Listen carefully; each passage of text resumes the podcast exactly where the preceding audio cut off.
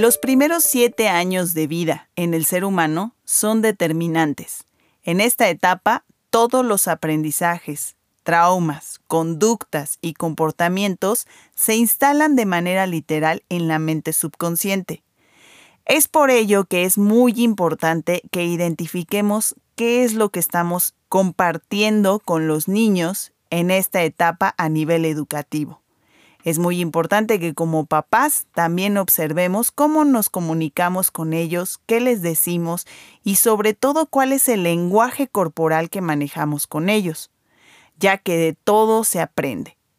En este episodio vamos a tratar la última parte de psicomotricidad con la etapa de desarrollo de los 7 a los 12 años, que es la parte en donde están en la educación primaria. Educación Consciente, el podcast que te acompaña a educar en conciencia. Hola, ¿cómo están? El día de hoy vamos con la última parte de psicomotricidad, que es la etapa entre los 7 y los 12 años de vida.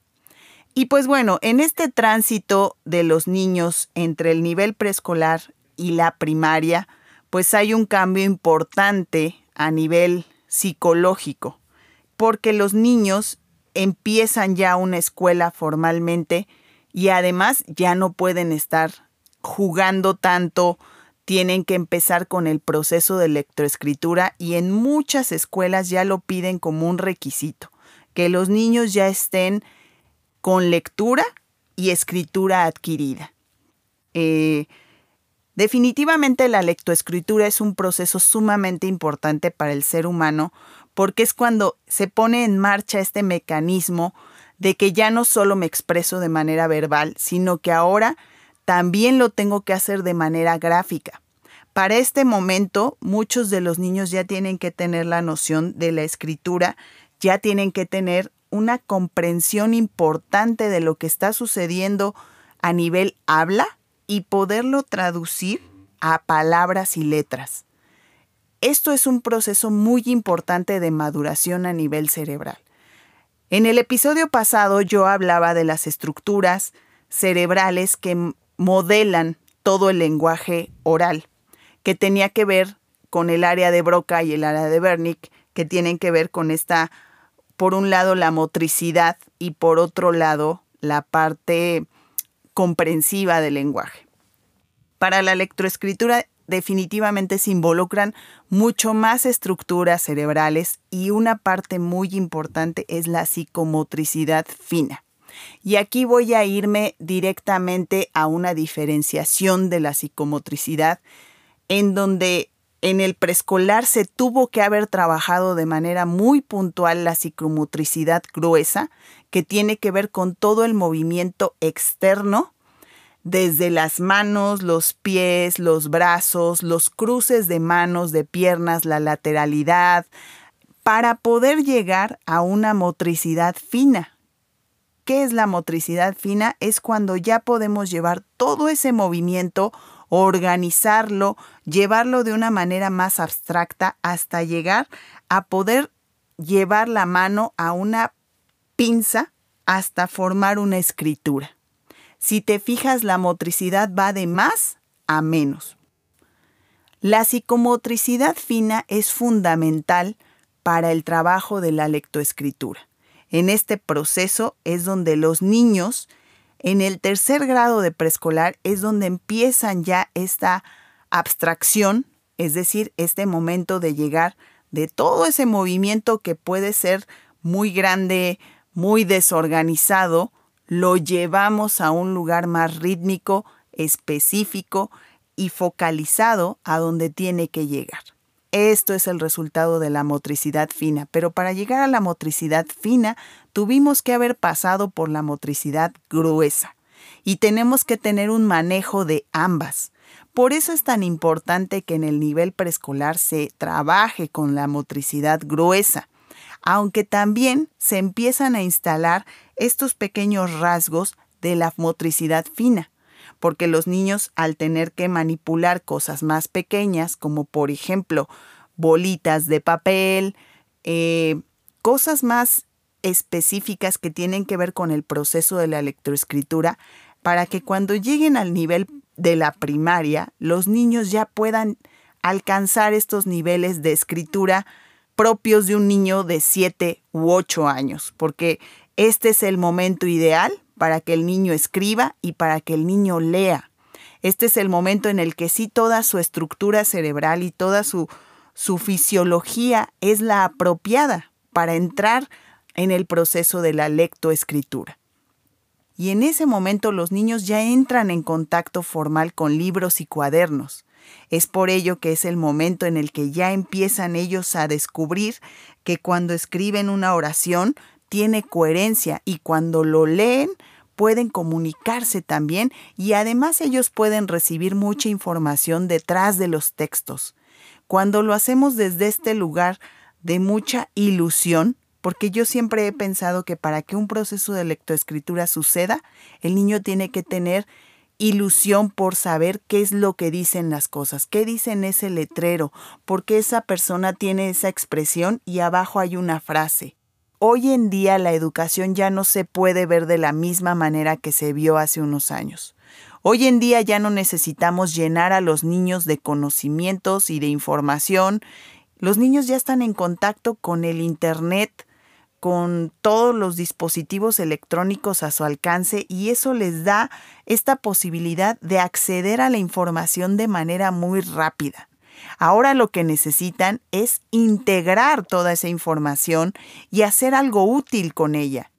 Creo que los maestros hoy en día tenemos que trabajar en base a crear un pensamiento reflexivo en los niños en el que más bien se invite al análisis de esta información, en donde se formen debates.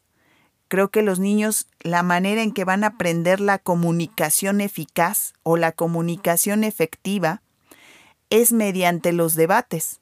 Traer un tema a la mesa y invitar a todos los niños a que empiecen a aportar sus ideas. ¿Qué piensas de esto? Cómo lo vives, cómo lo experimentas, y en la medida en que cada niño esté ofreciendo una aportación a la mesa, los demás se nutrirán de aprendizajes y de formas de pensar.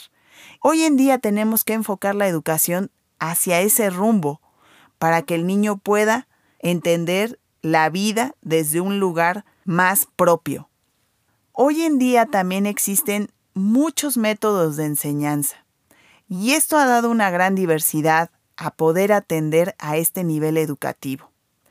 En particular, quiero mencionar el método Waldorf como una opción que aparece, el método Montessori, que ya existe desde hace muchos años, pero también cobra relevancia, y la educación clásica, en donde está la gran cantidad de alumnos que conforman este nivel educativo. ¿Cuál es el mejor? ¿Qué es lo mejor para mis hijos? Volvemos al mismo lugar. Lo mejor va a ser lo que tu niño necesite. Tú conoces bien a tu hijo. Nadie mejor que tú lo puede ver, lo puede observar, cómo se comporta, cuáles son sus intereses. Estos métodos que te menciono, el Montessori y el Waldorf, por mencionar unas diferencias, son sistemas que se focalizan mucho en el desarrollo mental y emocional del niño. Para estas metodologías es más importante que el niño comprenda, que aprenda para qué sirven los conocimientos y no tanto que solo los aprenda. Y esto es lo rescatable de estas metodologías, que son sumamente respetuosas con los procesos naturales de los niños, que las etapas de desarrollo las respetan, mucha de la propuesta que ellos tienen es muy válida para hoy en día porque introducen en el plan de estudios programas de meditación, programas de gestión emocional, programas de pensamiento matemático, programas de lenguaje y comunicación. En estos espacios se centra la educación y la viven desde un lugar más común, en donde las matemáticas se aprenden desde el manejo en la vida cotidiana. en el tema de la meditación y la gestión emocional, pues es sumamente importante que el niño se conozca a nivel emocional, que el niño sepa cuando está enojado, que el niño sepa cuando está triste y que además sepa que lo puede resolver de una manera eficaz, aunque no esté su mamá o su papá justo al lado de él para resolverlo. Cosa que en la educación tradicional todavía falta trabajo ha evolucionado y ha tenido un gran avance, pero todavía falta incorporar más estas metodologías y estas formas de ver la vida, porque seguimos viendo niños que hacen cantidades de tarea muy grandes, que siguen estando muchas horas en la escuela y que todavía llegan, comen y tienen que hacer más tarea, pero no le podemos llamar que es de utilidad. Muchas veces hay niños que se cuestionan, ¿y esto para qué me va a servir? Este aprendizaje de historia de algo que pasó hace tantos años, ¿para qué me sirve? Y no es que no sirva el aprendizaje, lo que pasa es que tenemos que justificarlo para que realmente cobre relevancia en la mente de los niños. Un niño que se aprende de memoria fechas, datos, números, no le va a ser de relevancia. Un niño necesita aprender todo eso pero entender para qué sirve. Quiero hacer un énfasis muy importante en que sigue siendo fundamental el movimiento en los niños en la etapa de los 6 a los 12 años. Los niños se tienen que seguir moviendo y creo que aún más para habilitar el cuerpo a que siga aprendiendo desde ahí. Esto va a favorecer que los aprendizajes académicos que están recibiendo en la escuela se potencialicen a través del movimiento que reciban de una buena clase de danza, una buena clase de karate, una buena clase de natación, porque todo esto va a seguir generando que sus neuronas hagan conexiones más sólidas, más fuertes, y eso va a ayudar a que los aprendizajes se pongan más en contacto con este pensamiento crítico y reflexivo, porque los niños van a empezar a preguntar, ¿y por qué pasa esto? ¿Y por qué pasa aquello? tener a los niños en silencio es un error. Así es que invitemos a que los salones de clase se vuelvan lugares de debate, lugares de plática, lugares de confrontar ideas. Toda esta plática va a hacer que el cerebro trabaje de manera correcta. Tenemos que convertir las aulas de la primaria ya no solo en pupitres, en filas, en donde los niños reciban un dictado y se quede hasta ahí. Ahora hay que hacer las aulas móviles, las aulas interactivas, las aulas donde se formen mesas de debates y los niños puedan exponer sus ideas. Y si tú ves en tu aula que un niño se está quedando callado, se está quedando hermético y fuera de las conversaciones grupales, esa es una señal de riesgo. Ese es un lugar donde tienes que traer al niño y ver qué es lo que está pasando con él. Y entonces aquí sí es el lugar ideal para detectar todos los trastornos que surjan en esta etapa educativa. Canalizar con los especialistas todo lo que tiene que ver con trastornos, déficits, rezago académico, que no esté aprendiendo a hacer las cosas, que no esté comprendiendo, que no participe. Este sí es el momento. Aquí es donde empiezan a surgir todas estas ideas de detectar un posible TDA, un posible TDAH, un posible problema de lenguaje, dislexia, dislalia, discalculia. En esta etapa sí podemos hablar de todos estos trastornos y que ya tengan un diagnóstico formal. Pero también es importante que no etiquetemos a los niños, que no ocupemos estos trastornos para martirizar a los papás, porque también suele pasar que a veces en las escuelas no tenemos el tacto suficiente para decir las cosas de manera amorosa. Si algo ya está pasando con un niño, con un papá, tenemos que comunicarlo de la manera más asertiva, puntual, pero asertiva. Porque tenemos que cuidar también el cómo el papá lo va a recibir y el cómo el niño lo va a recibir. Y pues bueno, todas estas trastornos y déficits que pueden aparecer impactan de manera emocional a los niños y los ponen frente a situaciones de traumas.